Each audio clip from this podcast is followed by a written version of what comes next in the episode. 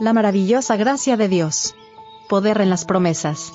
No os hagáis perezosos, sino imitadores de aquellos que por la fe y la paciencia heredan las promesas. Hebreos 6, verso 12. Las escrituras deben recibirse como palabra que Dios nos dirige, palabra no meramente escrita sino hablada. Cuando los afligidos acudían a Cristo, discernía Él, no solo a los que pedían ayuda, sino a todos aquellos que en el curso de los siglos acudirían a Él con las mismas necesidades y la misma fe. Al decirle al paralítico, confía, hijo, tus pecados te son perdonados.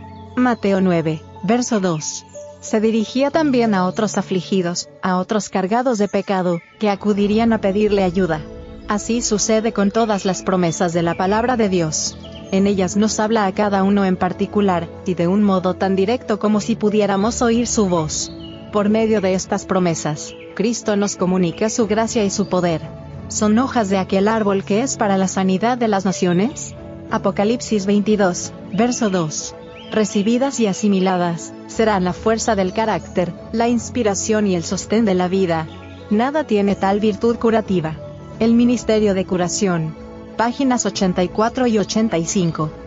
Dios ama a sus criaturas con un amor que es a la vez tierno y fuerte. Él ha establecido las leyes de la naturaleza, pero sus leyes no son imposiciones arbitrarias. Todo no, ya sea que se aplique a la ley física o moral, contiene o implica una promesa. Si se lo obedece, las bendiciones encaminarán nuestras pisadas, si se lo desobedece, el resultado será peligro e infelicidad. Las leyes de Dios tienen como propósito que su pueblo viva más cerca de Él. Los salvará del mal y los conducirá al bien si se dejan conducir, pero nunca los va a obligar. Testimonios para la Iglesia. Tomo 5. Página 445. Somos demasiado faltos de fe. Oh, como desearía que pudiera inducir a nuestros hermanos a tener fe en Dios. No deben creer que a fin de ejercer fe deben ser acicateados hasta llegar a un alto grado de excitación. Todo lo que tienen que hacer es creer en la palabra de Dios, así como creen en lo que dicen uno al otro.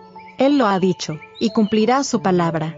Dependa usted tranquilamente de las promesas de Dios, porque Él quiere decir precisamente lo que dice.